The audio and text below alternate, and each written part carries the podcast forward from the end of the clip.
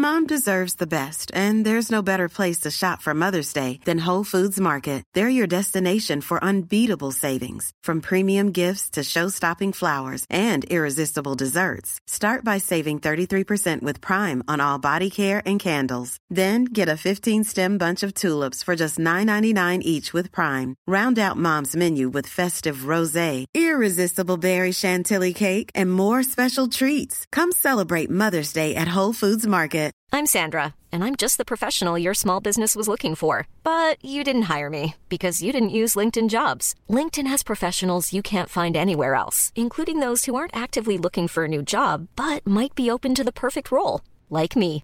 In a given month, over 70% of LinkedIn users don't visit other leading job sites. So if you're not looking on LinkedIn, you'll miss out on great candidates like Sandra. Start hiring professionals like a professional. Post your free job on linkedin.com/people slash people today. This is Paige, the co-host of Giggly Squad, and I want to tell you about a company that I've been loving, Olive June. Olive June gives you everything that you need for a salon quality manicure in one box. And if you break it down, it really comes out to $2 a manicure, which is absolutely insane. It's also so easy to get salon worthy nails at home with Olive and June. The difference between how your nails used to look when you did them yourself and now with the Manny system is a complete game changer. The best thing about Olive and June too is it's a quick dry. Dries in about one minute, lasts for five days, and full coverage in up to one to two coats. Visit oliveandjune.com slash perfectmanny20 for 20% off your first system. That's oliveandjune.com slash perfectmanny20 for 20% off your first system. C'est parti Bonjour et bienvenue dans ce podcast Le plein de sens. Je suis Anne-Sophie Supio. Je m'appelle Grégory Vacher. Vous êtes en quête de sens Et ben ça tombe bien parce que nous aussi. Ou alors vous vous posez des questions sur le sens de la vie de temps en temps. Bah nous aussi. Comment tu sais tout ça, toi Dans ce podcast, on part à la rencontre de gens qui ont réussi à mettre du sens dans leur vie, figurez-vous. Quelle bonne idée Il s'appelle comment d'ailleurs l'épisode d'aujourd'hui? Allez hop, je change de vie avec Florence. Merci Francine. Alors, on y va Et bonjour, bienvenue dans ce podcast qui, comme d'habitude, n'est pas en public Du coup, c'est nous qu'on applaudit et ça crée quand même une sacrée. Ambiance Je ne vous entends pas, sacrée Ambiance Quand je dis en, vous dites biance. En Ambiance Quand je dis ambe, vous dites yance. Ambe Yance Quand je dis ambiance, vous dites e. Ambiance. C'est le pire ambianceur. hein. Eh ben, ça fait plaisir. Bon. Bienvenue dans ce podcast euh, que j'appellerai un, un podcast peut-être qui sera la, série de d'autres podcasts. Voilà, ça sera le titre. Un podcast que ce sera peut-être la série d'autres podcasts. On va euh, avoir au téléphone dans quelques instants une personne qui nous envoie euh, qui nous a envoyé un mail. C'est Florence. Euh, en fait, elle était auditrice de notre émission quand on faisait de la radio. Et, et pendant qu'on se posait des questions, nous et qu'on interviewait plein de gens, elle, elle se posait aussi des questions sur sa vie. Et vous allez voir que depuis euh, 2020, elle a fait quand même pas mal de bouts de chemin. Et je trouve ça hyper inspirant en fait d'avoir des gens au téléphone qui sont des gens qui à la base nous écoutent, des gens de la vraie vie aussi, tu vois. Euh, même si aujourd'hui elle est quand même, elle commence à être spécialisée dans pas mal de, domaines qui touchent euh, bah, justement à des sujets que qu'on aime bien dans ce podcast. Vous allez voir. Euh, il n'empêche que c'est cool ça, non aussi? Oui, et puis en fait, ça montre qu'on a grandi un peu ensemble aussi, ça, ça fait plaisir. Et puis c'est toujours bien de valoriser des gens qui donnent l'exemple. Parce que peut-être que vous, vous nous écoutez en disant non mais moi jamais je serais capable de quitter et mon job et mon mec et ma je pourrais ville. pas, je pourrais pas. ouais. Je pourrais pas. Et en fait, à un moment donné, euh, on vous montre plusieurs exemples. Est-ce que tu sais toi ce qui te bloquait au début euh, quand euh, quand tu sentais que peut-être il fallait que tu bouges dans ta vie, Ouais. que ce soit la ville, le boulot ou quoi? Oui, je crois qu'il y avait, il y avait plusieurs choses. Il y avait le confort, parce que tu es dans un confort. euh, je dis pas que j'avais une vie financière confortable, mais en tout cas, euh, je savais que j'avais un salaire qui tombait chaque mois. J'étais en couple avec quelqu'un qui avait lui aussi un salaire. Enfin, j'avais pas, euh, c'était pas une, une source d'angoisse en tout cas pour moi. Ouais. Donc euh, ça, c'était la première chose. Donc tu te disais ouais, j'ai euh, le confort matériel, euh, financier qui fait que si si je lâche ça, euh, c'est trop dangereux quoi. Voilà. Euh, donc moi j'ai quitté et mon job et puis j'ai quitté aussi la personne avec qui je vivais. Euh, et du coup, ne pas partir aussi et ne pas quitter cette personne, ben c'était, t'avais le regard des autres aussi. Tu vois, vivre dans une société en couple à presque 40 ans, c'était normal. Hmm. Et puis, bah, toujours cette histoire de confort, quoi. C'est Mm. facile, en fait. La vie, elle est plus facile quand tu vis à deux. Et que tu partages les frais, mais que tu partages aussi émotionnellement le- les charges de la vie, tu vois. Tu Mm. rentres, t'es pas tout seul, quoi.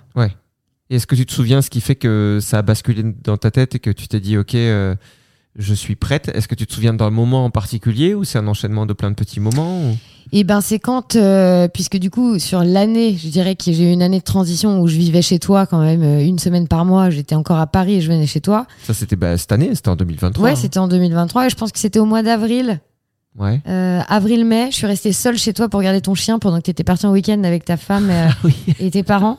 Et j'étais toute seule tout le week-end avec Elvis. Et je crois que c'est à ce moment-là où quand vous êtes rentré, j'avais pas du tout envie de rentrer. Ouais. Et je crois que c'est à ce moment-là que je me suis dit, euh, j'ai plus du tout envie de rentrer. Et ça, ça me fait vraiment de la peine. Et c'est à partir de ce moment-là où j'ai commencé à décaler mes billets de train. Ouais. Et c'est à ce moment-là où j'ai commencé à chercher un appart et il s'est passé un truc. Ce moment seul chez toi, je crois que c'est Elvis. C'est ton chien. chien. quoi. Il m'a fait un clin d'œil, il m'a dit épouse-moi ma grande et hop. Non, mais d'accord, il y a euh, donc c'est pas c'est pas forcément un enfin enfin si c'est l'événement c'est de t'être retrouvé seul face à toi-même, c'est de- d'avoir accepté le moment de peut-être que t'avais pas encore été vraiment seul. Bah non, Ouais. parce qu'en fait, on était tout le temps ensemble. Et puis quand je rentrais à Paris, j'étais toujours très entourée. Je m'étais jamais posée pour savoir ce que j'avais envie vraiment moi. Bah, ça nous permet de, de vous donner encore un conseil dont, dont on a parlé euh, plusieurs fois, mais euh, pour, pour tous les gens qui, euh, pour qui c'est peut-être un peu le bordel dans leur tête. et Retrouvez-vous seul avec un chien. Ouais, avec Elvis, avec mon chien, vous venez, je vous loue la maison, et puis comme ça, moi, je gagne des sous. non, mais n'hésitez pas à, vous trouver du temps seul si vous le pouvez. Et vraiment, le, le must du must du must, même si j'en ai parlé plein de fois, c'est d'aller acheter une tente euh, pas trop chère et aller bivouaquer seul en montagne.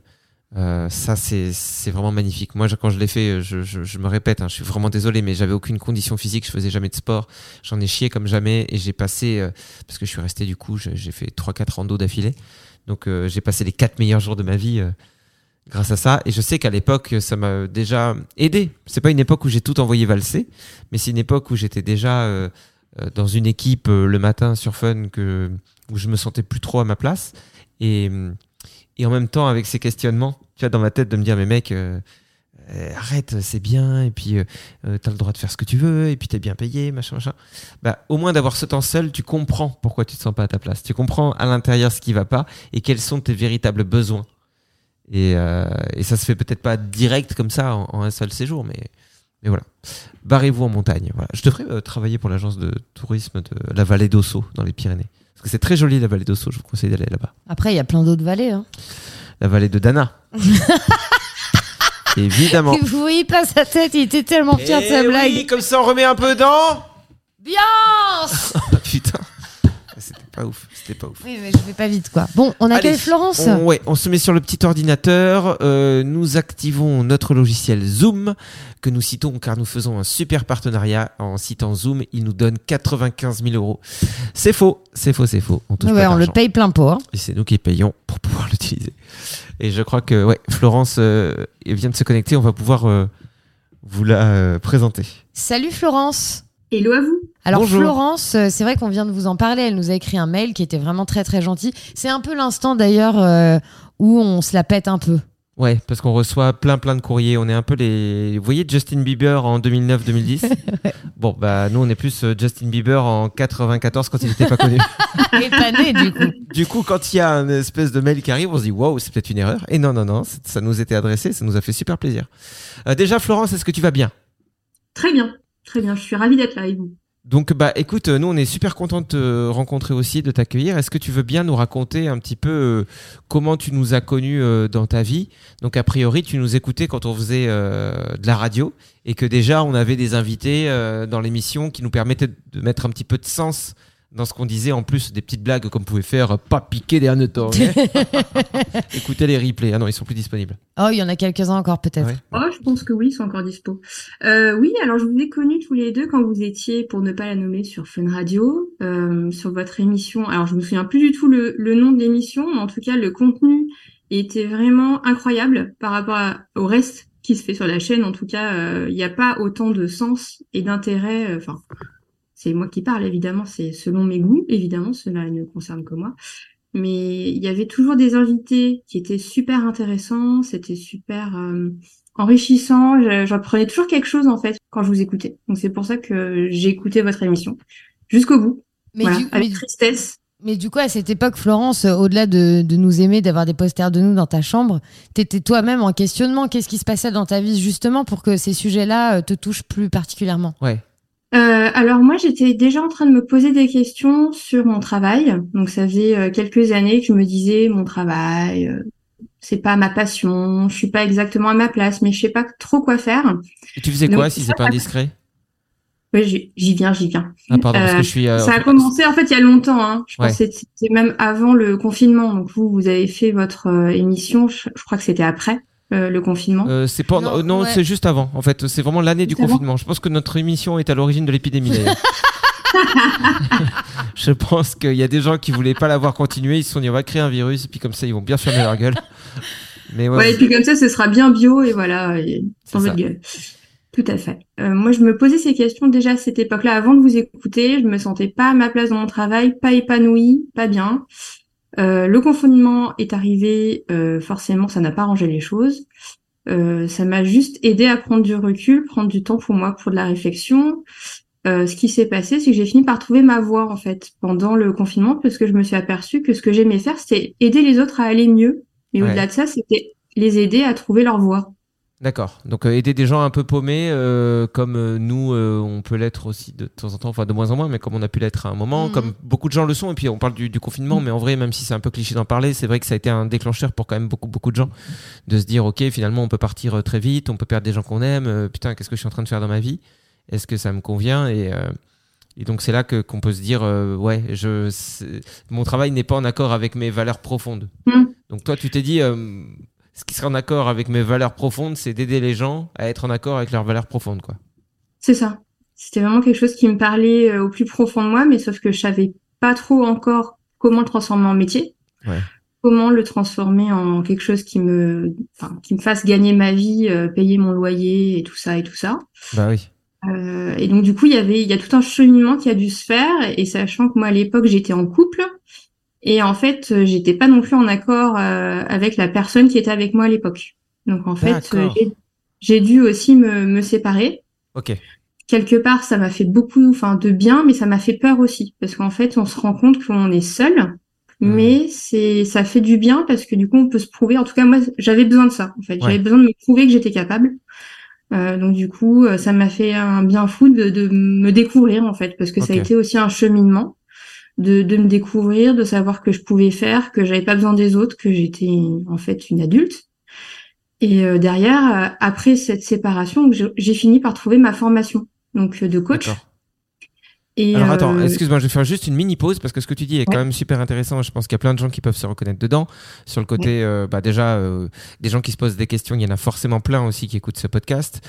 Euh, et ce que tu dis sur le sur la peur ou et puis en même temps euh, se faire confiance, sentir qu'on est capable, c'est parce que forcément, euh, on peut être un peu endormi dans notre vie, quoi. On peut être un peu endormi, mais c'est pas du tout un- un- une critique. Hein. C'est que tu es un petit peu endormi dans ton rôle de maman, de papa, de mari, et puis tu as tellement tes repères que hum, la personne que tu étais, on va dire quand tu étais un peu plus libre, c'est-à-dire peut-être à l'adolescence, quand tu étais au lycée ou quoi, où Mm. tu, pour les gens qui étaient un minimum bien dans leur peau, qui sentaient de ce qui les faisait vibrer, mais cette partie-là peut un peu euh, s'endormir parce que soit tu calques trop sur les autres, c'est-à-dire que tu es tombé amoureux, amoureuse d'une personne qui va vachement t'influencer, mais même si euh, tu acceptes cette influence, bah, Mm. tu peux te perdre un peu. Et puis tu peux te perdre aussi dans les rôles justement de la société, parce que le jour où tu as un gosse, je sais pas si tu as des enfants, euh, Florence. non, pas encore. bah, tu devrais, parce que franchement, ça permet de toucher des allocs quand on fait un certain nombre. Donc, euh, Moi, il m'en reste encore deux, je crois, ou trois, je sais pas. Bon, bref, on va s'y mettre. Je crois qu'il y a un plafond qui a été mis en place, mais Ah, mince. Mais tout ça pour dire que euh, le, ça- alors, le, le- le rôle de papa ou maman peut t'enfermer dans un rôle qui peut faire que tu te mets tellement au service de l'autre, et en l'occurrence ton enfant, Mm. que tu peux t'oublier. Et, et c'est vrai qu'inconsciemment, on perd confiance en nous, on oublie que la vie dans laquelle on est, c'est qu'un scénario. Ça ne veut pas dire qu'il faut tout envoyer péter tout de suite, mais on peut se défaire de ce scénario.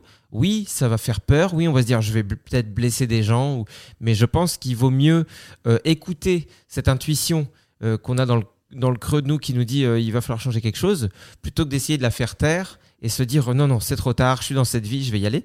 Parce que ben, on peut juste se déclencher au-delà des burn-out et d'un mal-être et du stress, aussi des maladies. Et, et je pense que de toute façon, on est voué à, à exploser, en fait, si on, si on lutte trop contre ça. Mm. Mais euh, tu m'as pas répondu à ma question Oui, d'avant. tu, on sait toujours pas ce que tu faisais. Comme métier? Oui. Alors moi, j'étais business analyst. Donc Ouais, en bah, fait, ça veut rien dire, hein. D'accord. Enfin, en tout cas, moi, je le comprends pas, quoi. Donc c'est c'est un gros mot. Hein. Euh, en fait, euh, je travaillais à l'interface entre l'informatique et une salle des marchés. D'accord. Voilà, et donc du coup, c'était vraiment euh, comprendre le, le besoin euh, des gérants de, de la salle des marchés, le traduire en besoin informatique. Euh, au jour le jour, c'est aussi être à côté des gérants et les aider quand ils ont un problème. Euh, ils veulent passer un ordre sur le marché, ça marche pas. Euh, Ça sent quand même genre- le taf un peu qui te met la pression, non? Il y a des moments de pression en mode oui, si on passe pas l'ordre tout de suite, euh, bah, il va y avoir des sanctions, il va y avoir des, des, euh, des impacts financiers énormes, tu comprends. Ils parlent tous comme euh, ça ça dans ce- 50 millions. Ça va être Dans- insupportable. Dans ce métier, ouais, parce que moi, il m'est- je suis désolé, je suis anti-violence, hein, mais là, je leur mets des beignes. hein. Si tout le monde parle comme Ouais. ça, oui. Alors, j'arrive pas à placer mes ordres sur le marché. Bah déjà, ta phrase, elle veut rien dire, Michel. Donc trouve-toi un vrai travail. Parce que ça, ça n'a aucune signification, tu le sais. Alors range ton attaché case, remonte dans ta kangou, et puis rentre à la maison faire un bisou à tes enfants. Merde. Euh, Alors j'ai pris volontairement une voix comme ça, mais ils ont pas cette voix-là. hein. Bon. C'était que ce soit comique en fait. Donc effectivement, euh, tu t'es rendu compte que tout ça, ouais, ça t'épanouissait pas et ça faisait pas sens. T'avais pas l'impression de- d'aider les gens. Donc euh, à ce moment-là, euh, tu décides de, de chercher une, une formation. Et comment ça s'est passé? Tu, est-ce que tu as quitté ton boulot? Genre, tu as démissionné? Tu as, réussi à négocier une rupture conventionnelle? Parce que c'est toujours compliqué aussi, quitter son taf. Alors ça, pas du tout. Euh, alors moi, ce qui s'est passé, c'est que j'écoutais votre émission et un jour, vous parlez d'un livre. euh, alors j'ai oublié le titre, mais il est, il est dans le dans le mail. Ouais, Euh, je- je l'avais une- je pris, si tu veux. C'est un livre de Martine Lévy qui s'appelle Illuminer sa vie grâce à la psychothérapie. Je Tout à me fait. rappelle Et même plus qu'on avait parlé de ça, figure-toi. Ouais, bah, je vous rappelle ça, et comme quoi c'est c'est pas anodin, hein, ça sert. Alors, en tout cas, ça m'a servi. Ouais. Euh, en fait, cette personne-là, elle, elle avait un peu euh, le même parcours que le mien. En fait, elle était ingénieure en informatique et elle s'est reconvertie en tant que thérapeute. Et donc, du coup, elle a expliqué son parcours, elle parlait de sa formation, etc., etc. Et donc, du coup, c'était bourré d'anecdotes, c'était drôle. Et, euh, moi qui cherchais des formations de coach, il y en a euh, bah, des centaines, euh, plein de trucs, en veux-tu, en voilà. Euh, des thérapeutes aussi, il y en a des tas et des tas de formations. Et Ouais, donc, moi j'avais regardé, j'avais regardé aussi. On est d'accord que thérapeute, euh, si tu pars dans cette voie-là, euh, t'es parti pour un sacré paquet d'années, quoi. C'est pas. C'est ça. Et ça, ça me gênait aussi. Je voulais, je me, je me sentais pas de partir pour une formation. Alors, minimum de deux ans, voire des fois c'est cinq ans si on fait un master. euh, Mm. Et là, je me disais, oulala, là là, euh, s'il faut que j'attende cinq ans avant de pouvoir exercer, euh, ça va être beaucoup trop long. Je me sentais pas du tout. Et puis, il y a des sujets, mine rien, qui sont lourds et qui sont difficiles euh, dans la thérapie. Donc, je me sentais pas forcément très à l'aise. Du coup, le, la vision coach euh, me parlait beaucoup plus, même si je savais pas encore trop ce que c'était, vu que je connaissais que le mot, on va dire. Et puis ça peut faire un peu peur parce que ça fait partie des nouveaux métiers. On est d'accord, coach. T'as Mm. l'impression que ça pousse un peu comme des champignons et, et le Tout le monde côté, euh, s'autoproclame coach aussi. c'est ça. Oui, oui, on peut faire ça aussi, quoi. C'est le problème. On- le, le coach a une très mauvaise euh, presse aujourd'hui, Ouais. parce qu'on peut être coach de tout et n'importe quoi aujourd'hui, parce Oui. que c'est pas encadré. C'est ça, c'est que. Alors, je dis pas que tous les coachs sont mauvais parce que ça dépend, euh, Mm. au-delà des formations qui sont très importantes, ça dépend aussi de la qualité de la personne humaine que tu as, sa qualité d'écoute, et puis son intuition, et puis son savoir-faire, enfin plein de choses qui font que des fois, enfin, moi, ça m'est déjà arrivé de tomber face à des gens. Alors, c'était pas des coachs, mais c'est pareil, des gens qui sont un peu dans le même corps de métier, en thérapie courte, et, et leur seul, euh, euh, j'ai envie de dire, encouragement, quand moi j'étais en train de sombrer dans, dans- sombrer dans la dépression ou quoi, c'était mais, mais faites-vous du bien, prenez l'air et vous devriez faire du sport. C'est vrai et, que c'est léger, hein. et vous savez quoi? Comment vous mangez? Mangez mieux. Ouais, bon, ouais, là, pour le coup, est-ce que vraiment ça vaut. Ça fera 600 balles. C'était 60 euros, mais je me suis dit, ouais. En fait, euh, j'aurais dû taper sur Google comment aller mieux et je pense Ouais, que j'aurais eu la liste. En fait, le gars était juste sur son téléphone. Non, mais tu vois ce que je veux dire, c'est pas pour euh, Mm. Euh, critiquer un peu le, ce métier-là, Mm. puisque c'est celui que tu as choisi, mais est-ce que tu étais consciente, toi, du fait que tu te- que allais dans un corps de métier où il allait falloir te démarquer? Bah oui et non, et sur- surtout qu'à la base, en fait, je me suis orientée là-dedans. Je me suis pas forcément dit que j'allais me reconvertir tout de suite. D'accord. Je me suis dit, ça me parle, j'y vais et on verra bien ce qui se passe. En Mhm. fait, c'était c'était plus ça la démarche. D'accord. Donc, Et du, du coup, coup, à il- ce moment-là, t'as pas encore quitté ton boulot alors? Ah non non, moi j'ai gardé mon boulot. Bah là, euh, je suis en train de le quitter maintenant seulement. D'accord. D'accord, ok. Donc euh, je, je, je ne l'ai pas quitté, ouais, effectivement, parce qu'il fallait que je mange. Ouais. C'est vraiment que, que je me loge, et vous savez que la région parisienne, à quel point c'est c'est peu cher, euh, les logements, tout ça. Donc, euh, Oui, Ouais. c'est bon marché, c'est ce qu'on dit souvent, oui. C'est vrai que pour toute personne Voilà. qui galère un peu, aller dans le 16e. Voilà. N'importe où dans Paris.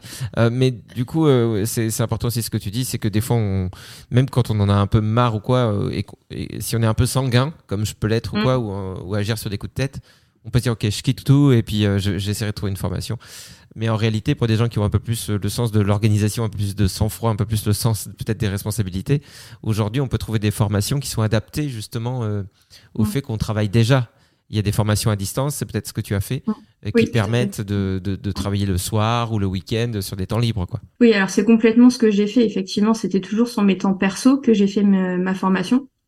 Euh, et c'était une formation aussi que je me suis payée moi-même parce qu'elle était pas, c'était pas possible d'utiliser le compte euh, personnel de formation. Mais euh, oui, c'était sur mon temps perso et euh, mais aussi ce qui se passait, c'est que mon travail, je me sentais pas à ma place, mais c'était pas non plus totalement désagréable. D'accord. C'est ça aussi, c'était pas l'enfer sur terre, quoi. Ok. parce que j'ai, ça se passait bien, mes collègues euh, étaient sympas. euh, là, je travaillais à l'époque sur un sujet qui était sympa, donc c'était euh, intéressant. Moi, ça répondait à mon besoin de curiosité, même si je savais que mon principal aspect manquant c'était l'humain.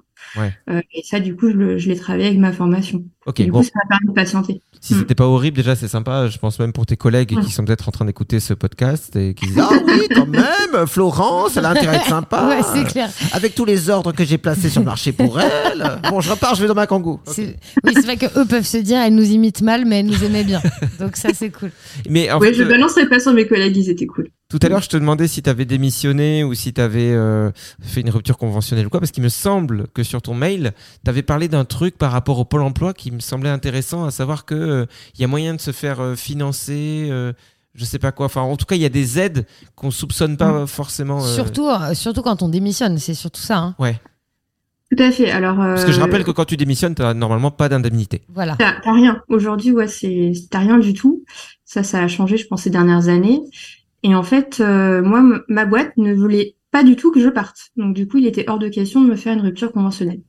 Donc, euh, la seule solution, c'était la démission. Donc, du coup, bah, par rapport à ça, j'étais un peu coincée. Il fallait que j'attende, euh, du coup, de, de trouver, euh, enfin, du chiffre d'affaires de mon côté. Donc, du coup, c'était Mhm. un peu gênant. Jusqu'à ce que l'un de mes collègues, donc, du coup, que je remercie beaucoup, d'ailleurs, qui m'en a parlé il y a quelques mois. Donc, c'est un dispositif qui s'appelle euh, démission reconversion, donc euh, par euh, Pôle Emploi euh, qu'on a accès à ça. En fait, c'est avant de démissionner, il faut se renseigner si on est éligible à ce dispositif. À partir de là, euh, on prend contact avec un conseiller. Selon son secteur d'activité, bah, ça sera une agence qui sera différente. Moi, comme j'étais cadre, c'était la PEC qui m'a conseillé, qui m'a accompagné pour monter mon dossier. La fameuse PEC. On en parle de la PEC, nous, à Kenso. On adore la PEC. On les embrasse d'ailleurs. Gros bisous à la PEC. Alors moi, j'ai une conseillère qui était adorable, euh, super sympa. Donc, euh, Sandrine, vraiment- Sandrine de la PEC. la Sandinou, la Sandrinou. Mais laisse-nous. oui, pardon. Non, mais Et donc du coup, euh, elle m'a vraiment euh, conseillé. En fait, le but de ce dossier-là, c'est de, de justifier que notre démarche elle est sérieuse. En fait, c'est uniquement ça. C'est pour pas euh, qu'en fait que les gens euh, qui se disent bah j'ai démissionné et du coup je vais avoir des allocs et rien faire en fait. Donc en gros, si tu coches toutes les cases, ça veut dire quoi? Que tu touches un chômage comme tout le monde ou tu as droit à un truc euh, spécial? Alors une fois que le dossier est monté, il est euh, envoyé à une commission qui doit valider le, le dossier. Mhm. Et donc si le dossier est validé, en fait, j'ai juste le droit à mes allocations chômage comme euh, n'importe quel euh, chômeur en fait. Non, mais c'est super parce que je pense qu'il y a effectivement plein de gens qui pensent encore que euh, dans leur tête, démission est égal, je suis foutu. Bon, après, Donc renseignez-vous. c'est pas facile non plus. hein. Enfin, il y, a- il y a quand même deux, trois paperasses à faire. Il y a Mais quand même toujours, toujours. une petite Oui. commission et tout. C'est peut-être moins évident que pour quelqu'un qui sort d'un parcours professionnel avec une rupture conventionnelle. hein. Mais euh, c'est bon à savoir. Enfin, de toute façon, qui ne tente rien à rien, comme disait Sandrine de la PEC. Fait. Elle disait aussi qui ne saute pas n'est pas français? N'est bon, pas ça, la PEC. Euh, non, mais je voulais ça, faire. ça euh, se fait. Le, le dossier est un peu pénible à monter parce qu'il faut faire une étude de cas, mais, mais ça sert en fait, euh, enfin une étude de marché, pardon. Ouais.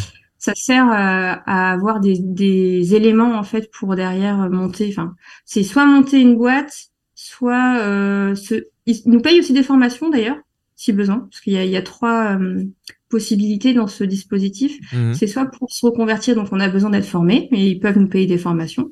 Soit on reprend une entreprise, soit c'est pour développer l'activité d'une entreprise. Et donc toi, tu es parti sur euh, une formule euh, coaching.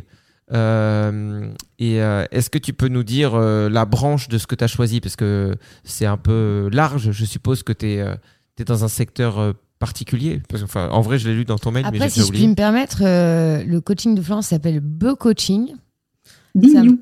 Ouais, ouais. ça- moi, j'ai lu Be et ça me paraît pas très catholique. Alors, euh, ouais, c'est Je savais vraiment. que euh, ça, ça vous parlerait. Hum. Un B et un E, c'est vraiment bi en anglais. hein. C'est, je sais que t'es bilingue, ça m'étonne de toi. que Après, tu te on est en comme France, ça. on n'est pas en France. Hein Qui ne saute pas? Calme-toi, Sandrine. Calme-toi, c'est raciste. BU Coaching. BU, ouais, B tiré, donc euh, BE tiré U, le U, euh, tiré coaching.fr. Voilà, donc, euh, bah, tiens, je vais aller sur ton site, comme ça, peut-être que je vais voir. Euh, la phrase d'accroche, quand on arrive dessus, c'est Ça va, frater Il y a marqué Arrêtez de passer à côté de sa vie, se faire coacher pour atteindre ses objectifs et ses rêves. Alors, est-ce que tu peux nous en dire plus, Florence, justement, euh, quel est le... qu'est-ce que tu proposes du coup?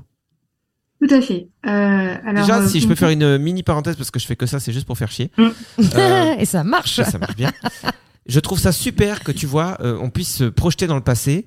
Euh, 2020, voilà, on, était dans notre émission radio, euh, en plein Covid, euh, chacun chez soi, machin. Mais ça paraît euh, être hier, ça, tu vois. Et quand je pense à cette période-là, la Florence de l'époque, elle n'avait pas encore créé BU Coaching, elle était en train juste de se poser quelques questions et rien n'était mis en place.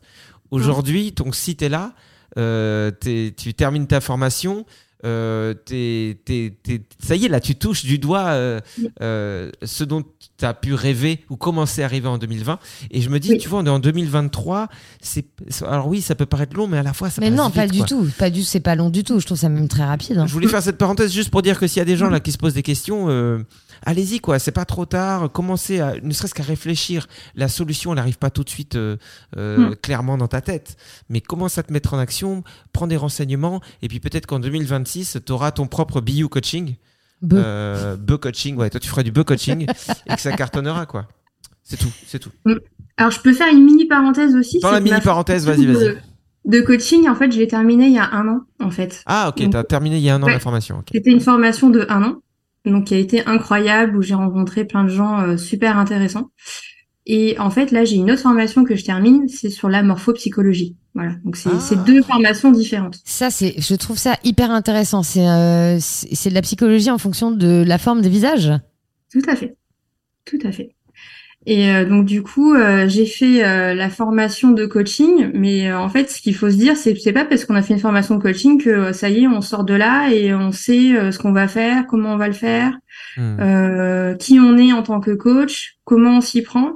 En fait, moi, ça m'a pris un peu plus d'un an justement à, à me lancer. Alors, j'ai fait un site internet, euh, j'ai fait d'autres formations aussi en communication marketing parce que c'est pareil, c'est des choses moi que je connaissais pas du tout. Euh, mais ça m'a pris vachement de temps en fait de euh, bah, de savoir ce que je voulais faire, Hmm. pour qui, qui je voulais aider. Euh, donc moi, le, le truc euh, vraiment qui me passionne, c'est vraiment aider les gens à être euh, vraiment qui ils sont à l'intérieur.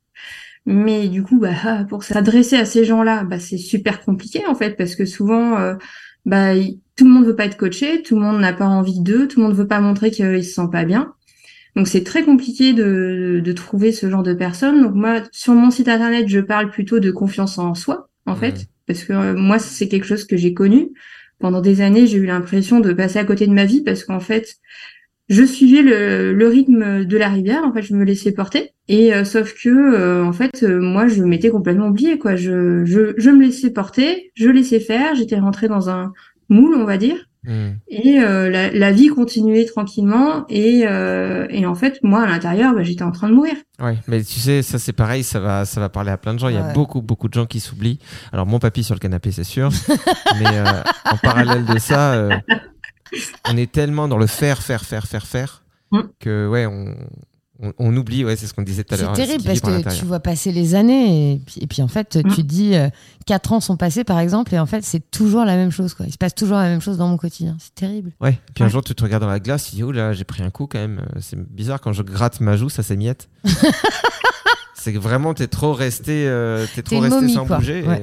et- Ouais, Alors- moi, ce qui s'est passé, c'est vraiment, j'ai eu le, mon corps, en fait, qui a commencé à développer un tas de symptômes euh, pour me réveiller, quoi. Ah, donc t'es passé par les cases justement maladie, le corps qui vient te dire attention, ça Ouais. déconne. Qu'est-ce qui s'est passé? Alors moi j'avais des insomnies incroyables, hein. je dormais une heure par nuit. Euh, c'était, j'étais un zombie quoi. J'étais plus capable de rien parce que du coup, bah, quand on dort plus, en fait, on se rend pas compte, mais à quel point on peut plus rien faire. Ouais. C'est-à-dire, que je me levais le matin, j'étais épuisée, j'avais mal à la tête et je me disais, est-ce que je vais survivre à cette journée? Ouais. Donc c'était, c'était vraiment un- une période pas sympa. Euh, je suis allée voir en fait une naturopathe euh, qui m'a un peu sauvé la vie, enfin, entre guillemets, mais vraiment elle m'a fait beaucoup de bien. Mm. Euh, en fait, euh, elle m'a fait faire des tests d'intolérance alimentaire. Ouais. Et euh, là, j'ai découvert que j'en avais mais un tas. J'en avais juste 28, voilà. Ah. Donc, euh, Oh, donc euh, les, dont les trois plus grosses, euh, c'est gluten, Gluten, œufs, produits laitiers, voilà. Ok. Donc, euh, et puis surtout à des taux, euh, enfin, extrêmes. Donc du coup, du jour au lendemain, euh, ce qui est très bien, c'est, ça a coïncidé avec le confinement que Ouais. j'ai eu ces résultats-là. Donc euh, le confinement m'a aidé aussi à m'habituer à cette alimentation bah, complètement euh, changée en fait, parce que j'ai dû euh, enlever euh, quand même beaucoup d'aliments de mon alimentation. Alors après, tout en place, 28. sauf les deux plats, hein, mais Qu'est-ce qui te reste avec 28 allergies Tu manges quoi à part de l'eau? Ah, intolérance. Ouais, intolérance. Parce qu'en- oui, parce qu'en fait, euh, l'allergie, c'est quelque chose où tu peux en mourir vraiment euh, très rapidement, par Ouais, étouffement souvent. Alors que l'intolérance, euh, c'est euh, c'est digestif en fait. C'est ton corps qui ne digère pas quelque chose.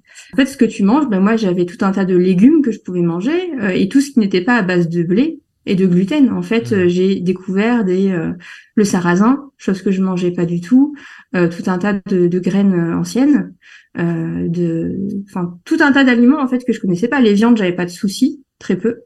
Euh, donc, euh, et en plus de ça, on m'a découvert en plus un candidat albican. Donc, ma vie alimentaire était passionnante. Un quoi? Un candidat à 8 ans, j'ai compris. Non, un candidat albican.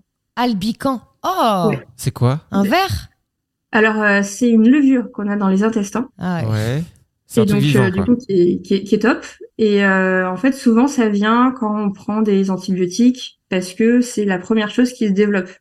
Et en fait, si ça prend le dessus sur la flore intestinale, ça peut dérégler un tas de choses. Donc, ça a des effets sur euh, les insomnies, ça n'aide pas. Euh, la, la, la perte de poids, des fois, ça la bloque ou euh, justement on maigrit ou on ne perd pas de poids, on ne sait pas pourquoi. En tout cas, ça dérègle tout. Et ça aussi, ça, hum, ça irrite la paroi intestinale, donc qui fait certainement que j'ai eu beaucoup d'intolérance alimentaire. Ça, ça n'a pas aidé. D'accord. Et donc, pour s'en débarrasser de cette charmante bestiole, Il faut un chasseur. oui. Sauf que si on prend des antibiotiques, bah, il revient. Donc, Ouais. ça marche pas. Un Donc, piège. euh, moi, Une, ta- voilà. une tapette à En verre. fait, tu dors avec. il faut euh, arrêter de, de le nourrir, en fait. Ah, faut arrêter de le nourrir. Ok. Donc, du coup, il se nourrit de quoi, ce, ce joyeux euh, bougre-là euh, de, bah, de gluten, D'accord. de produits laitiers et de sucre. Mais le sucre sous toutes ses formes. Ok. Donc je sais que Anso, toi tu connais bien euh, le sucre et l'indice glycémique et tout ça, Oui, parce que je suis diabétique. tout à fait. Et donc du coup moi j'ai dû euh, apprendre euh, à gérer euh, les indices glycémiques et me conformer à tous les aliments. En plus, indice glycémique bas. Ouais. Donc ça fait vraiment beaucoup beaucoup beaucoup de changements Mais dans ma vie. Si je peux me permettre, pour toi qui disais tout à l'heure vouloir aider les autres, pourquoi tu l'as laissé mourir de faim, lui? T'es pas trop tourné vers les autres? Est-ce qu'au contraire, tu n'aurais pas dû le nourrir et L'accepter. et l'accepter comme ton propre enfant? Je sais pas si j'ai envie de continuer dans cette Non, non, phrase. non, non. T'es pas obligé de répondre, Florence. Euh, moi, je voudrais bien qu'on revienne sur ce que tu disais tout à l'heure, parce que ça a l'air quand même super intéressant euh, ce que tu as appris, alors même si ta formation n'est pas terminée. La morphopsychologie. Euh, Est-ce que tu peux nous, nous présenter ce que c'est? C'est vraiment euh, la forme des visages nous donne des renseignements sur le fonctionnement psychologique des personnes. D'accord Et du coup, il y a des caractéristiques communes, par exemple, quelqu'un qui aurait un visage rond ou, euh, ou un menton un peu euh, saillant. euh, Est-ce que tu as des exemples un peu génériques, Ouais. généraux? Génériques, c'est les médicaments. hein. Oui. Euh, Est-ce que tu. Ouais, t'as quelques. Est-ce que tu as quelques exemples? Désolé, on est fatigués, nous aussi. La vérité, c'est qu'on s'est fait un resto avec Anso euh, Hier soir. hier ouais. soir. Voilà, on refait une petite parenthèse. Mm. Euh, on s'est fait un petit resto parce que ça faisait longtemps que je lui avais promis un resto pour son anniversaire. Ouais. Il m'emmenait dîner dans un super, super resto, c'était trop cool. Genre, il y avait une étoile là, quand même. Ouais. Ah Incroyable. bien. ouais Première fois que je rentrais dans un restaurant avec une étoile, euh, genre monsieur, pas de jogging ici, bah oh, je fais comme je veux. non mais c'était cool, franchement, euh, c'était un étoilé pas cher par rapport aux étoilés, Ouais. c'était cool. Et il se trouve qu'après le resto, alors vu qu'il y a plein de plats, on est sorti à, à presque minuit, Oui. on s'est dit on va prendre une petite bière dans un bar, une petite Guinness. Et puis il se trouve que c'est un bar irlandais. Vlatipa qui avait un concours de musiciens. Il y a des gens qui Des passaient, gens qui qui chantaient. sur scène, ils chantaient tous mieux les uns que les autres. Nous deux, pas pris dans l'ambiance peut-être. Et vas-y que je te ouais une autre une autre. Bah du coup on a fait la fermeture du bar. Voilà, on a fait la fermeture et puis après il fallait rentrer à la maison et puis ma femme elle m'a dit mais je crois que tu faisais juste un resto avec Anso. Et là je dis ah, mais j'ai fait un resto avec Anso, c'est bon. Bref. Et Donc du coup tout ça pour euh, dire qu'on n'a pas beaucoup dormi ouais. et c'est pas à cause euh, de On a fait la nos fête. intolérances euh, de médicaments, enfin de, de bouffe ou de trucs comme ça. C'est juste parce qu'on a fait quand même un peu la fête. et je voulais juste Ah dire à ma f- je voulais dire à Mm. ma femme qui se pose des questions qu'il ne s'est rien passé avec Anso. Mais Euh, j'attends un enfant. voilà. Mais il se trouve que on sait pas pourquoi. Et c'était dans la bière qu'il devait y avoir des trucs. Et qu'Anso est enceinte. Voilà. Voilà, on Bon, bah, c'est comme ça. Allez. Titou. De quoi on parlait du coup? On disait qu'on On était parlait de la psychomorphologie, on disait qu'on était fatigué et surtout je posais la question de savoir est-ce qu'il y a des caractéristiques communes? Voilà. quand il y a par exemple un menton un peu Oui, on a euh, compris, tu l'as dit tout à l'heure. Non mais un gros nez ou oui, oui, euh, ou un petit nez. ouais. Alors pour vous donner des, des éléments en fait de réponse, euh, il faut savoir en fait euh, que le visage pour nous il est divisé en trois parties comme nos trois cerveaux. Ok. Euh, donc euh, le, en fait il va y avoir un étage inférieur donc euh, qui est en dessous, euh, enfin au niveau de la bouche et le menton. Ok. Ça ça fait référence au cerveau limbique pour nous, au cerveau pardon euh, reptilien. Ok. C'est vraiment euh, la survie, euh, c'est le côté archaïque, euh, c'est euh, le survivant chez nous.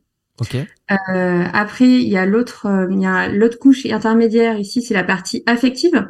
Donc c'est entre la bouche et les sourcils? Euh, entre, en dessous enfin, des yeux, dessous en dessous les yeux et euh, la bouche. Ok. Et le haut donc, de la bouche et en dessous des yeux. ouais. Ça, ça fait référence à notre cerveau limbique justement. Euh, et là, donc du coup, c'est tout ce qui est les émotions, les relations avec les autres. Ah. c'est ici qu'on le voit. Bah, c'est sur le Et en- cerveau limbique que j'avais tout le temps des boutons, moi, à l'adolescence. Ça a d'ailleurs duré jusqu'à, jusqu'à, je pense, mes 32 ans. Ouais, Bah, tu peux, oui, bah, tu sais qu'il y a des, il y a des relations. Bah, justement, peut-être que euh, les relations avec les autres, c'était peut-être compliqué pour toi, ça te coûtait peut-être. euh. Tu penses que le, en, en vrai, euh, si même à- dans des périodes comme l'adolescence, parce que t'en as des fois, ils ont des boutons qui vont développer vraiment autour sur des les yeux, tempes. ouais, ou sur les tempes. Et moi, c'était vraiment, euh, ouais, le nez et puis autour du nez, quoi. Mm. Et ça, c'est la relation Alors, aux autres. je- Bah, je suis pas spécialisée, mais je me dis qu'il y a un lien, clairement. D'accord. Sinon, euh, enfin, et je pense que toi, toi-même, tu le sais, à, à l'époque, tu te sentais peut-être pas bien dans les relations avec les autres. Bah, je me sentais bien euh, sous ma couverture, quoi, sous ma carapace de je, de je fais des blagues, mais c'est sûr que j'étais incapable de communiquer euh, sur des choses plus intimes euh, et, et, et authentiques, on va dire. Ça, c'est sûr. Tu avais peut-être du mal à expri- exprimer tes sentiments. Ah, ça c'est clair. Ça c'est clair. J'ai jamais dit, euh, par exemple, euh, à pas mal de filles que je les aimais, quoi. Et d'ailleurs, je leur dis euh, dans ce podcast, euh, les filles, je vous aime. Les poupées. C'est vrai que euh, les filles, par exemple, c'était hyper compliqué. Moi, je dis- j'étais, je disais à mon copain, tu veux pas dire à machin que je on vais était sortir tous avec pareils. Hein. Ouais, mais sauf que moi, j'avais 18 ans. Ah oui, c'est vrai. Quand t'as un mec de 18 ans qui veut, ah bah Greg, il veut sortir avec toi, la meuf, elle disait, bah Ouais. du coup, non, parce que je suis plus en CM2. Bref. Et donc, la, la troisième partie, quand on prend à partir du bas des yeux jusqu'en haut, Ça, c'est l'étage cérébral, donc, et ça fait référence à notre cortex. Donc vraiment, c'est la partie réflexion. ok. Donc c'est vraiment, ça va être comment on, comment on réfléchit, comment, euh, enfin, si on va avoir tendance à être plutôt pragmatique ou alors à être complètement perché dans le langage euh, de tous les jours. Voilà, c'est là qu'on va le voir. D'accord. Et est-ce que ça a un lien aussi avec les cheveux? Par exemple, le... est-ce que tu penses que la psychomorphologie, c'est ça? Oui. Euh, Elle pourrait expliquer pourquoi je suis chauve ou euh, c'est juste, elle va me dire, bah, parce que ton papy était chauve, euh, on s'en fout. Alors euh, non, ça c'est de l'hérédité euh, certainement génétique. D'accord, mais ça va pas, ça, rentre pas dans votre analyse. Alors ça, ça peut jouer sur certaines choses, mais il faut savoir que nous, quand on regarde quelqu'un, même s'il est chauve, en fait, on regarde la ligne de démarcation euh, parce qu'en fait, il y a quand même euh, une marque. La Ouais. peau, elle est légèrement euh, différente. Ouais, c'est vrai. Moi, je le vois, euh, je le vois qu'il y a un- un- une partie un peu plus foncée quand même. Mm. Regarde. Et même si je plisse, il y a une partie qui se plie, mais l'autre non. Ah la partie oui, crâne ne se effectivement. plie pas. Ah, c'est rigolo, c'est comme ça que je délimite. c'est comme ça que je- sais où s'arrête mon front, sinon euh, je pourrais passer des heures. en fait, si t'avais des cheveux, t'aurais des golfs. Tu penses? Ouais. Ça se dire voit. euh, genre euh, vraiment une grande Un terrain de golf, Ah ouais. Putain, génial. Je serais riche. Et je pense Tu que serais sa ligne de un citron. démarcation, elle est un peu plus au-dessus. Et euh, donc, euh, au-delà de, du coup de ces trois zones, on a bien compris. Est-ce que vous, Hum. vous analysez zone par zone ou il y a aussi d'autres choses qui rentrent en compte Euh, Par exemple, ce dont parlait Anso, des formes particulières, avoir un nez pointu, plutôt Hum. rond, plutôt gros? Alors ça, c'était pour vous donner, euh, enfin, plutôt la, la base de, Ouais. de comment ça fonctionne. Après, effectivement, on regarde tout, hein, euh, clairement. Euh, Il y a une méthodologie. Alors, il y a des formes, on va dire, qui sont, on va dire, standards, mais en fait, euh, ça n'existe pas, les gens standards. Tu vois, c'est, c'est comme les Barbie et les Ken, en fait, ça n'existe pas dans la vraie vie. Hmm. Euh, donc, euh, en fait, il y a, on va dire, ce qu'on appelle les normes. Ça, c'est ce qu'on apprend pour euh, comprendre la théorie. Hmm. Et puis après, il y a la vraie vie, donc avec les vrais gens, avec euh, qui ont des visages tous différents les uns des autres. Ouais. Et euh, va y avoir des fois des caractéristiques communes. Alors le menton, c'est pas ce qui est le plus, on va dire, parlant. Par exemple, ça va être plutôt la mâchoire. En fait, est-ce que une personne a une mâchoire large? Eh ben, la mâchoire large, ça va euh, donner signe que la personne elle a beaucoup d'énergie vitale. Et il y a des gens, ils ont vraiment euh, une mâchoire. Alors donc la mâchoire, c'est bien, c'est le haut et le bas, on est d'accord mais ils ont vraiment une largeur de mâchoire qui est incroyable. Ouais. Ou alors qui est alignée. Par exemple, typiquement Brad Pitt. D'accord. Euh, il a une grosse mâchoire. euh, ouais. En fait, Brad Pitt, il a une grosse mâchoire bien carrée. Et donc, en fait, son visage, il est plutôt en forme de rectangle parce qu'en fait, il est, euh, tout est aligné, tout est sur la même ligne, en fait. Ouais. Et donc ça, euh, c'est un type particulier justement. Donc ça va être quelqu'un euh, qui est plutôt péchu, euh, qui aime pas rester à l'arrêt, euh, qui a euh, qui a aussi une certaine sensibilité. Enfin, il y, a- il y a tout un tas de choses qu'on pourrait faire, mais Ok. Mais du coup, comment ça se passe euh, Admettons, quelqu'un vient te voir et a eu recours à la chirurgie esthétique? Est-ce que du coup, est-ce que les résultats sont pas un peu faussés? Oui et non. C'est comme, en fait, c'est comme un coaching. Euh, tu pourrais me mentir, tu pourrais ne pas me répondre à ma question ou me dire n'importe quoi. Euh, le but de la morphopsychologie, en fait, c'est vraiment de mieux se connaître, de connaître ses points forts et ses points faibles. Et donc, du coup, si, enfin, moi, il faut me dire, j'ai fait de la chirurgie esthétique, mais après, moi, je vais demander pourquoi et à quel endroit. Parce que Hmm. du coup, ça, veut- ça va me donner des éléments. Hmm. Et clairement, généralement, la, le fait de faire de la chirurgie, ça change le comportement de la personne parce qu'elle se sent mieux, certainement, parce qu'elle a corrigé un, défaut ou quelque chose. Et ça donne des éléments parce que justement, selon ce qu'elle a changé, bah, ça va être intéressant de voir ce que ça a fait. D'accord. Donc si vous nous écoutez et que vous avez fait plein de chirurgies comme Anso, voilà, je le dis, euh, n'ayez pas peur. En fait, Anso, elle fait, euh, c'est, je vais vous dire la vérité, elle fait de la chirurgie inversée. C'est-à-dire qu'elle ne veut pas euh, correspondre aux critères de beauté superficielle. Donc en fait, vrai. sachez qu'Anso, elle a 17 ans et demi. Ouais. Et depuis quelques années, elle se fait légèrement un peu fatiguer la peau, c'est ça hein? Ouais, je me fais légèrement vieillir. Parce que pour encourager les femmes à s'assumer telles qu'elles ont, C'est vrai. telles qu'elles sont. On n'a vraiment pas dormi. hein. Bravo. Et pourquoi on a Mais ça te va bien, ça te va bien en dessous. Merci beaucoup, c'est Euh, très gentil Flo. mais- Oui. non, parce qu'en fait, euh, là, je sais que Florence, elle est vraiment en formation sur la euh, Morphopsychologie. morphopsychologie, Ouais. mais je sais que toi, ton vrai domaine, c'est la dépendance affective.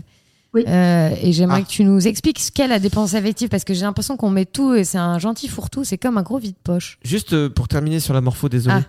Ah ouais, je suis chiant, hein, Non, non, mais Non, mais je me disais, est-ce que ça, ça te sert à quelque chose euh, pour avancer dans la vie ou est-ce que c'est juste une analyse? Parce que tu vois, si, si je viens chez toi et que tu m'analyses le, visage et que tu vas me dire, ok, ça va, tu vas pas rigoler sur le village. bah, si je viens chez toi et que tu m'analyses le village, ça veut plus rien dire. Ça, si, c'est une coloscopie. C'est le, le, nom- le nom de code. Vous voulez pas analyser mon village? Vous inquiétez pas. Le village va bien. Bon. Euh, en fait, euh, tu vas me dire, ok, À quoi le, ça sert le bas du visage montre que tu es dynamique. Euh, le milieu, peut-être t'as manqué d'affection. Ok, ou tu manques d'affection ou t'es pas à l'aise avec les autres. Ok. En haut, euh, ça veut dire que t'es quelqu'un de très, euh, je sais pas, cérébral, t'as besoin de tout comprendre. Ok. Mais une fois que tu m'as décrit, je vais me dire, ah ouais, c'est moi. Mais euh, est-ce que ça s'arrête là? Ou est-ce que ça m'aide à comprendre des choses sur ma vie qui vont m'aider à avancer? Parce que si c'est juste me décrire, entre guillemets, je me dis, ok, je serais content de le savoir, mais. Mais Oui, ça va t'aider à, mieux te comprendre et à comprendre certains mécanismes et surtout sans te culpabiliser parce qu'en fait, il y a des gens, euh, ben, pour être bien dans la vie, ils vont avoir besoin de beaucoup d'argent ou de consommer beaucoup en tant que, enfin, d'achat ou ce genre de choses. Mais en fait, ça, ça se voit. C'est, leur nature, en fait. Ok. Et, euh, et en fait, on dit souvent aller contre sa nature, c'est pénalisant. Et du coup, là, ça permet de comprendre quelle est notre vraie nature, quel est notre, for- notre euh, fonctionnement naturel, qui peut être des fois contrarié par l'éducation, hein, mine de rien. L'éducation rentre en jeu. Et en fait, ça permet de mieux se connaître, mieux se comprendre, mieux s'accepter. Et derrière, il y a plein de, hum, comment dire, de, de façons d'utiliser la morphopsychologie. Ça peut être pour de l'orientation euh, professionnelle. Ouais. Ça peut être pour trouver un métier qui est plus adapté à notre façon de fonctionner, notre énergie, euh, tout ça. Ça peut être euh, aussi dans le cadre du coaching. Moi, par exemple, si une personne me dit euh, je suis comme ça, je suis comme ça, et puis quand je vois dans sa morpho que ça colle pas du tout, je me dis tiens, il y a un truc à aller creuser là. Hmm. Donc euh, c'est Mais je vois. étrange. Je vois effectivement, c'est pas juste un- comme un test de personnalité, de ok, t'es Ouais. comme ça, t'es comme ça, d'accord. C'est aussi euh, euh, pouvoir comprendre comment on fonctionne. C'est parce que Ouais. avec tout le tout le développement personnel et tous ces gens euh, dont on fait partie qui essaient tout le temps d'être des meilleures versions d'elles-mêmes, euh, parfois on peut se décourager parce que parce qu'on vise des objectifs qui nous ressemblent pas en fait. C'est-à-dire si t'es un Ouais. chat, n'essaye pas d'être un ours. Si t'es un ours, n'essaie pas d'être un tigre. Si t'es un... bon, vous avez compris. Quoi. Par contre, si t'es un chat, tu peux être, c'est sûr, un meilleur chat, mais tu seras toujours chat. Et si t'es un Oui. tigre, tu seras un meilleur tigre, mais tu seras toujours tigre. Oui, voilà. On avait compris toujours. Ouais. hein. Et, et puis c'est surtout que perso- il y a beaucoup de gens qui, qui ignorent leurs qualités et, euh, et leurs talents en fait. Hmm. Et on a, pour moi, je crois vraiment intimement que chacun de- d'entre nous, on a un talent. Bah oui, Anso, elle sait faire l'alphabet en pétant. Fais-le. Fais-le. Oh, je suis un peu intimidée. J'arrive pas quand je suis fatiguée, je te promets. Tant pis. Tu nous dis si on te ralentit. Hein, Ouais. euh, euh, On est insupportable aujourd'hui. Florence. En plus, j'ai dit Fanny. Ça me rappelle nos émissions radio. Des fois, on était tellement claqués. Quand on était dissipé, Ouais. exactement. Aujourd'hui, on est Ah, dissipé. Désolé. Mais non, euh, en tout cas, pour conclure sur ce que tu dis, oui, c'est évidemment hyper important d'être capable d'identifier ses qualités, puisque c'est un des trucs les plus difficiles. Euh, Mm. Surtout quand tu as un minimum de. De- de- Et vraiment, oui, c'est c'est point fort en fait. La morphologie, c'est pas euh, changer la personne, c'est vraiment trouver euh, le, le milieu, donc l'environnement qui qui permettra à la personne d'être le plus épanouie possible. Donc Mhm. c'est c'est vraiment possible et sans changer. C'est ça qui est intéressant. Et maintenant, nous revenons sur la question d'Anso qu'elle a posée il y a Je maintenant me rappelle plus. 6 ans et 20 demi. minutes. Non, non, en fait, je sais que toi, ta spécialité, c'est euh, la dépendance affective. C'était ça, voilà. Et je disais que c'était un vide poche. On y met tout et n'importe quoi dans cette dépendance affective. Est-ce que tu peux nous la définir déjà? Alors la dépense affective, en fait, c'est de dépendre des émotions des autres. En fait, on a besoin d'un shoot émotionnel pour être bien dans notre vie. Mm. Et après, il y a, il y a plein de façons de satisfaire euh, ce besoin-là. Euh, ça peut être euh, bah, en étant en couple et en faisant tout pour les autres. Euh, ça peut être aussi euh, avec ses amis, euh, bah, pareil, faire tout pour les autres. Pareil avec sa famille. Et en fait, c'est se faire passer en dernier. Euh, et après, il y a des, euh, on va dire des caractéristiques qui sont communes en fait à tous les dépendants affectifs. Alors, faut savoir que l'éducation, je pense que ne nous a pas aidés pendant longtemps.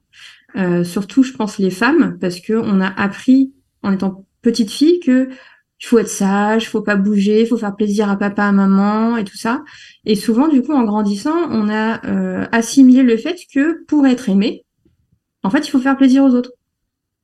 Et donc, du coup, quand on garde ça en tête, eh ben, c'est là où euh, se met tous les, les mécanismes qu'il ne faut pas, en fait. Et c'est là où on on n'est plus nous-mêmes et on fait tout pour les autres et plus rien pour nous. Après- que Pardon. C'est tout? Non. Moi, c'était, je voulais dire juste est-ce que. Et toi, Non. tu veux dire quoi? Je veux dire qu'après, ça, ça ressemblait à ce qu'on disait tout à l'heure sur euh, ce mal-être qu'on peut vivre parfois dans notre travail. Euh, Greg disait tout à l'heure que de toute façon, c'était inévitable. On était comme une cocotte minute et à un moment donné, on allait exploser si on n'agissait pas. Là, c'est un peu pareil. Je pense que si à un moment donné, on n'exprime pas. euh, Enfin, il il y a souvent des moments où on pète les plombs et on quitte tout et on envoie tout péter et on part vivre en Nouvelle-Zélande. Alors le problème des dépendants affectifs, c'est que souvent, euh, ils, mettent du temps en fait à comprendre euh, qu'ils sont dans un engrenage justement. Ils subissent vraiment et ils se rendent pas compte qu'ils sont, euh, enfin ils reproduisent du coup les mêmes schémas. Ils se rendent pas compte. Ils se mettent souvent aussi en danger amoureusement parce que justement, par peur d'être seuls, souvent ils préfèrent être avec le premier qui passe et du coup ils se retrouvent dans des situations incroyables et très dangereuses pour eux. Ouais, donc il Mhm. peut, il, peut y avoir ces relations toxiques qu'on voit euh, à base d'une personne qui fait du mal à l'autre, que ce soit verbalement et des fois physiquement. Et la personne ne part pas et on ne sait pas pourquoi. Et il y a, il y a Bah, elle part pas parce qu'elle a peur euh, d'être seule, elle se Mm. dit je mérite pas mieux, euh, et de toute façon euh, je, je trouverai personne d'autre. Ouais. Donc du coup il y a, y a cette peur vraiment de la solitude. hmm. C'est vraiment euh, un des trucs numéro un, c'est que sans, sans les autres je suis rien en fait. C'est euh, c'est ça. Ils ont besoin de se remplir des autres. Est-ce que tu, euh, tu penses que cette dépendance affective touche euh, tous les humains? À différents degrés, je veux dire? Alors tous les humains, je ne, je ne saurais dire parce que je n'ai pas étudié tous les humains, Ouais. euh, malheureusement. Après, je pense qu'en France, ça touche énormément de gens et, et à des degrés différents, euh, justement à cause de l'éducation. Et après, je pense que certaines personnes l'expriment différemment.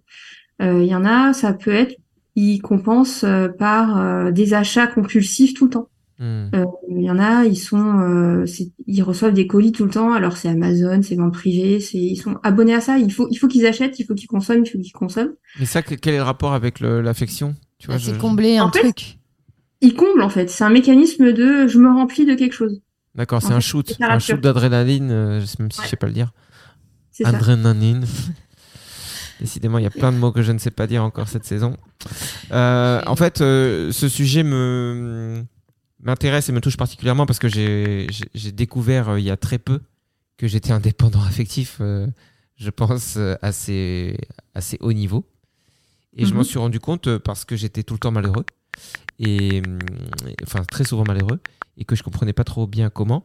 Et euh, entre le moment où je- où j'ai fait beaucoup de radio avec euh, Anso et, et- et le moment où je suis monté, euh, j'ai fait un peu de scène aussi l'année dernière, enfin cette année, je sais plus quand, ça a réveillé beaucoup de tristesse chez moi parce que je me suis rendu compte que pour avoir une estime de moi-même, et tu vas me dire si on est dans le thème, mais j'ai l'impression que c'est ça, Mm. euh, je suis pas capable moi-même de, de me dire ce que tu fais, t'es bien, c'est bien, c'est, t'es bon dans ce que tu fais, machin, impossible. Donc je le vois que dans le regard des autres. Donc si je Mm. faisais des émissions et que derrière il y avait euh, soit des gens de l'équipe, soit des gens de la radio qui disaient ah c'était super, bravo machin, ça pouvait me procurer un peu de plaisir, tu vois, mais qui, Mm. redescendait, qui redescendait très vite dès que la personne était partie. Mm. Et sur scène c'est pareil, je me sens à ma place, je suis trop bien quand je suis sur scène, quand je vois les gens qui rient c'est trop bien. Et derrière je replonge, et il suffit qu'il n'y ait pas de scène euh, sur les jours d'après, je plonge dans un puits sans fond en fait. On est d'accord que là je suis totalement là-dedans? Oui, bah, parce qu'en fait, tu as besoin d'un shoot d'adrénaline, ouais. Et parce que tu- surtout, tu fais pas ça pour toi. En fait, tu, tu fais ça pour euh, avoir le regard des autres. Bah, à la base, je fais ça pour moi dans le sens où je sais que j'aime ça. Tu vois, j'aime, je sais que j'aime ce que je fais. Mais par contre, Mm. euh, par contre, ça ne me suffit pas. euh, J'ai quand même besoin d'une validation permanente Oui, voilà. pour me dire ouais, Bah, ouais, c'est bon, t'as le droit de faire ça, c'est ton métier, quoi. Et t'es bon là-dedans. Et Mm. très vite, je le re-oublie. C'est ça. Et il faut savoir aussi que euh, le, enfin, un des points communs à toutes ces personnes qui sont dans la dépendance affective, c'est le manque de confiance en soi. Mm. Donc, euh, et d'estime de soi. Donc, ça veut dire qu'ils ne s'aiment pas eux-mêmes tout seuls. En fait, ils s'aiment par le regard des autres. Mm. Donc, ça veut dire que si les autres leur envoient une belle image, bah, ils sont heureux. Et dès que ils ont plus ça, bah, ils sont malheureux. Clairement. Et c'est assez horrible parce que du coup, tu peux. Enfin, il suffit de. Ça dépend du contexte dans lequel t'es, mais tu peux te sentir comme la, la personne la plus heureuse du monde et la plus à l'aise et la meilleure personne au monde, comme la pire personne au monde et être persuadé dans Mm. toutes tes cellules que tu vois rien, quoi. Ouais, et ça euh, peut arriver en l'espace de cinq minutes, quoi. Ouais, c'est ma vie. Et comment tu le travailles? C'est l'écoute en fait, c'est simplement. Alors ça, c'est c'est du coaching, c'est aller travailler sur l'estime de soi. C'est euh, vraiment aller euh, retravailler sur euh, ce qui s'est passé ben, souvent dans l'enfance, Mm. parce que ça, ça vient de là. Euh, et donc aller déconstruire les schémas, les idées reçues, parce que en fait, souvent les gens ont des fausses croyances. Ils se disent euh, je suis nul, euh, je suis pas capable de, euh, euh, je mérite pas, ou je suis pas intelligente, ou je suis pas assez bien. euh. Enfin, toutes toutes ces, ces phrases qui ont, on se dit qui n'ont pas de Ça, fait rien de se les dire. Et en fait, c'est se déconstruire au quotidien, c'est s'auto-flageller, c'est se faire un mal fou. En fait, c'est la personne s'écorche vivre toute seule chaque jour. C'est son propre bourreau en fait. Et le jour en fait où on arrive à se débarrasser de cette voix intérieure, qui est souvent en fait euh, liée en fait à l'éducation, c'est certainement parce que les parents ont dit plus jeunes, alors dans un sentiment de bienveillance absolue, mais qui n'était pas bienveillant. Euh, fais ci, fais ça parce que t'es pas assez si, euh, ou alors euh, fais attention à ce que tu manges parce que sinon après tu vas être un peu grosse, euh, ou alors euh, attention mets pas ça, ça te met pas en valeur, ou enfin des petites réflexions comme ça qui peut faire que en grandissant, bah derrière euh, on appuie les parents au quotidien. Par contre, on a cette voix en fond qui est là Mais- tout le temps. Mais du coup, Florence, parce que je sais qu'il y a beaucoup de gens qui sont parents qui nous écoutent, peut-être qu'on gagnerait du temps à avoir une éducation peut-être plus positive justement avec ses enfants. Est-ce que malgré tout, on pourrait échapper à ce risque de dépendance affective? Tu vois, enfin, je, je pense que tout n'est pas non plus lié à ce qu'on a entendu à l'éducation. Mm. Il y a aussi des traits de notre personnalité, comment on est. et- Et, et oui, donc tu es d'accord, euh, la dépendance affective n'est pas forcément reliée qu'à ça. Non, non, non, bien sûr, il y a d'autres, il y a d'autres critères, évidemment. euh, Il y a des, euh, il y a des gens qui vont être plus disposés justement à tomber là-dedans que d'autres. Il y en a, ça va les passer, leur passer au-dessus. euh, Ah bon, c'est quoi cette histoire? Euh, Mais c'est clairement, il n'y a pas que l'éducation, il y a aussi l'environnement et il y a aussi la façon dont la personne fonctionne. Oui. Une fois de plus, on touche du doigt quelque chose qui va parler à plein de gens. Mm. La voix intérieure, je pense qu'on l'a, on est plein à la voir et qui est une Mm. bien belle saloperie des fois, à Ouais. différents degrés. Et, et tu penses que on peut reprogrammer ce- son cerveau pour euh, justement Mm. que, que cette voix euh, diminue ou du moins que son discours change? Oui, oui. Euh, moi, je peux témoigner vu que je, je l'avais cette voix et je ne l'ai plus en fait aujourd'hui. D'accord. Au jour d'aujourd'hui, elle, elle ne me parle plus. Donc, euh, pour moi, en fait, je peux donner un exercice qui est très basique que moi je donne à mes clients aujourd'hui. Mm. C'est apprendre à se parler à soi-même comme on parle à nos amis.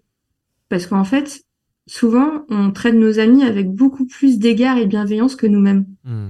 Et c'est ça qui est incroyable, en fait. On, on- on traite super bien les autres et nous, on se traite, mais vraiment comme une merde. Bah Et, de, et c'est là, de là d'où viennent tous nos mots, en fait. c'est vrai. Euh, il faut prendre conscience que on se traite mal. Déjà, ça c'est un, c'est une étape. Et quand il y a la petite voix qui arrive, en fait, au lieu de se dire, de se critiquer et tout ça, c'est se dire, tiens, non, non, je vais pas me parler comme ça. Je vais me parler à moi-même comme je parlerais à, à un ami, en fait, tout simplement. Oui, c'est que le ton but, ami, c'est se forcer. ton ami qui te dit euh, tiens euh, je sais pas j'ai j'ai- j'ai- j'ai abîmé la bagnole en me garant tu vas tu vas pas lui dire Mm. mais t'es vraiment qu'une merde mais tout ce que tu entreprends dans ta vie de toute façon tu le rates tu fais des dégâts partout tu blesses Tu vas pas lui tes dire, mais tu vas le penser quand tu même. blesses ta famille là tu, tu, tu, tu abîmes ta voiture en fait t'es t'es juste quelqu'un qui abîme en fait il y a un moment il faut que tu te supprimes Si tu dis ça à ton meilleur ami c'est qu'il y a, un- il y a peut-être un souci bah, c'est qu'il couche avec ta femme. Parce que. non mais je dis ça parce qu'on peut vraiment se je Oui. suis dans l'extrême mais pour moi Mm. qui ai, qui ai eu des phases euh, et encore il y a pas si longtemps que ça très extrêmes avec moi-même euh, euh, ouais c'est des trucs qu'on peut entendre mais en tout cas tu vois c'est super de t'entendre Florence parce que je trouve que c'est un bon condensé de tout ce qu'on aime c'est-à-dire euh, avoir ton histoire tu vois savoir comment on peut se poser des questions dans sa vie dans un contexte euh, trouver les moyens de se mettre en marche, d'entamer des choses et aujourd'hui d'avoir le début d'une récompense parce qu'on a bien compris que tu es encore qu'au début de tout ça et tu es Mm. encore à fond dans des, des formations même si, euh, même si tu commences à avoir des, des bagages euh, bien solides. Euh, en fait, de, de- de te voir là et d'entendre ton histoire, je trouve ça hyper inspirant pour toute personne qui euh, peut-être ne s'est pas encore trouvée et c'est normal, il n'y a pas à paniquer et qui se dit je sais pas, je sens qu'il y a un truc au fond de moi mais c'est peut-être pas le bon moment. Euh, ouais, Ouais. c'est peut-être pas le bon moment, c'est pas grave, mais Puis c'est super d'avoir des exemples en fait. c'est très bien de te, de te prendre comme exemple. Ouais, moi je suis pour d'ailleurs qu'on prenne plus de gens comme Florence, mais si c'est possible. C'est-à-dire que si vraiment euh, vous avez envie de partager votre histoire, justement, et pas besoin d'être un grand spécialiste pour partager son histoire, euh, à partir du moment où on est un humain qui expérimente euh, la vie sur Terre, qui se pose Mm. des questions et qui essaie de faire mieux ou qui essaie de s'écouter plus, ça va les gars, ça va, vous avez toute le- votre place Mm. dans le, dans le podcast. À partir du moment où il y a un- il y a, il y, a, il y a une envie, il y a un sens, il y a une passion, il y a un amour de quelque chose, ben envoyez-nous un mail euh, sur notre euh, Gmail. C'est la prod au fond du jardin, tout attaché à gmail.com.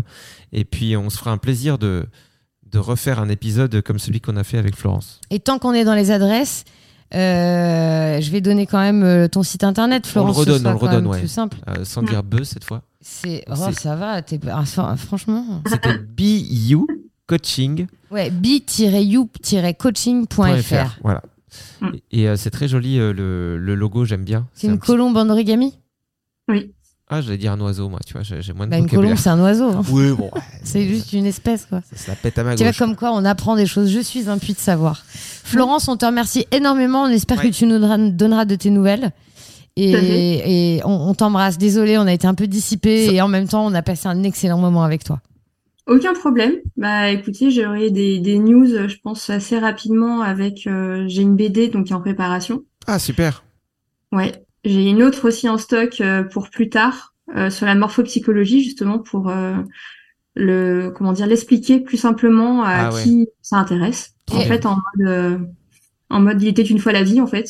Trop bien. Hmm. Et elle sort Voilà. quand ta BD, tu sais, là, la première? Euh, bah, j'aimerais bien euh, début octobre. D'accord. J'aimerais bien. Voilà. Euh, ça dépend de la dessinatrice. Voilà, donc euh, c'est elle. Ça euh, dépend c'est à quelle heure elle se lève le matin, si elle est en forme ou pas, si, voilà, si elle va faire ses courses. Ouais. C'est surtout si, si elle a des problèmes techniques ou pas, parce qu'elle en a eu là, euh, mais qu'elle a réglé, donc elle a perdu un peu de temps. Ok. Ils ont bon dos les problèmes techniques. Hein. C'était un peu Ouais, le- mon excuse à une Le époque. problème technique, ce serait pas une, vacan- une semaine de vacances à Mayotte On la connaît, hein. elle revient, toute bronzée, avec les marques du débardeur. C'est Non, ça. non, Je mais te jure. on va, on va te suivre. Suivez le travail en tout cas de Florence euh, sur euh, bucoaching.fr. Et merci d'avoir partagé euh, un, ce que tu fais aujourd'hui, d'avoir partagé une tranche de vie. Et on vous invite une nouvelle fois, j'insiste là-dessus, à nous envoyer un mail si vous avez envie de faire pareil, puisque ce sera avec plaisir qu'on échangera. Voilà, merci beaucoup Florence. Merci Florence, à très vite. Eh ben merci. Bisous. À bientôt. Salut. Ok, super, c'est dans la boîte. C'est dans la boîte. Bon Ouais. bah super, ça, te- ça, ça a été Florence, on était vraiment dissipés Ah. aujourd'hui. Ouais, mais c'est- c'était drôle. Moi, moi, je suis une grande enfant, hein, donc j'ai aucun souci avec ça. Bon, super. Super. Donc euh, aucun problème. Euh, juste le truc, c'est que euh, je sais pas si on a vraiment insisté sur le fait que euh, les gens euh, qui se sentent pas à leur place, en fait, il faut qu'ils retrouvent la, la petite voix à l'intérieur qui leur dise, euh, enfin, de s'amuser, en fait. Moi, je sais que je me suis mis à faire des BD, alors complètement par hasard, c'était une vanne, Ouais.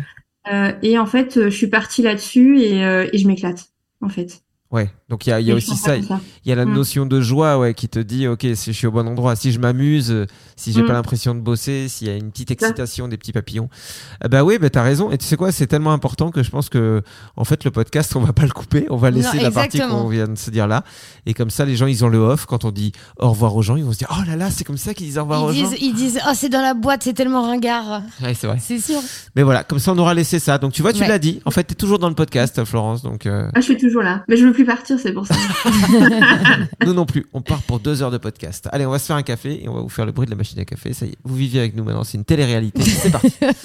ah bah, cette fois-ci, merci beaucoup pour de vrai, Florence. Mm. Et puis, euh, on te dit à très bientôt. Bisous. Florence. Salut. Salut. C'est dans la boîte. Allez, c'est dans la boîte cette fois-ci. Merci à vous tous de nous avoir euh, suivis et sachez que vous pouvez nous soutenir. Ça se passe sur Tipeee, T-I-P-E-E-E. E Vous allez sur le site, vous tapez le plein de sens et vous pouvez euh, bah, nous donner 1 euro, 5 euros, 10 euros, 100 euros, 1 milliard de dollars, comme vous voulez. Euh, ce qu'il faut savoir, c'est que vous êtes notre seule source de revenus. Donc, euh, bah, notre avenir est entre vos mains. Merci par avance. Et merci par euh, retard aussi pour ceux qui nous ont donné, à qui on n'a pas dit merci. Et bien à vous. À vous également. Au Cor- revoir. Cordialement. Ah oui, je l'avais oublié lui. Je l'oublie tout le temps cordialement. Imagine the softest sheets you've ever felt. Now imagine them getting even softer over time. That's what you'll feel with Bowl and Branch's organic cotton sheets. In a recent customer survey, 96% replied that Bowl and Branch sheets get softer with every wash. Start getting your best night's sleep in these sheets that get softer and softer for years to come. Try their sheets with a 30-night guarantee. Plus, get 15% off your first order at bowlandbranch.com. Code BUTTERY. Exclusions apply. See site for details. Even when we're on a budget, we still deserve nice things. Quince is a place to scoop up stunning high-end goods for 50 to 80% less than similar brands. They have buttery soft cashmere sweaters starting at $50, luxurious Italian leather bags, and so much more. Plus, Quince only works with factories that use safe, ethical, and responsible manufacturing. Get the high-end goods you'll love without the high price tag with Quince. Go to quince.com slash style for free shipping and 365-day returns. Mom deserves the best, and there's no better place to shop for Mother's Day than Whole Foods Market. They're your destination for unbeatable savings, from premium gifts to show-stopping flowers and irresistible desserts. Start by saving 33% with Prime on all body care and candles. Then get a 15-stem bunch of tulips for just $9.99 each with Prime. Round out Mom's menu with festive rosé, irresistible berry chantilly cake, and more special treats. Come celebrate Mother's Day at Whole Foods Market.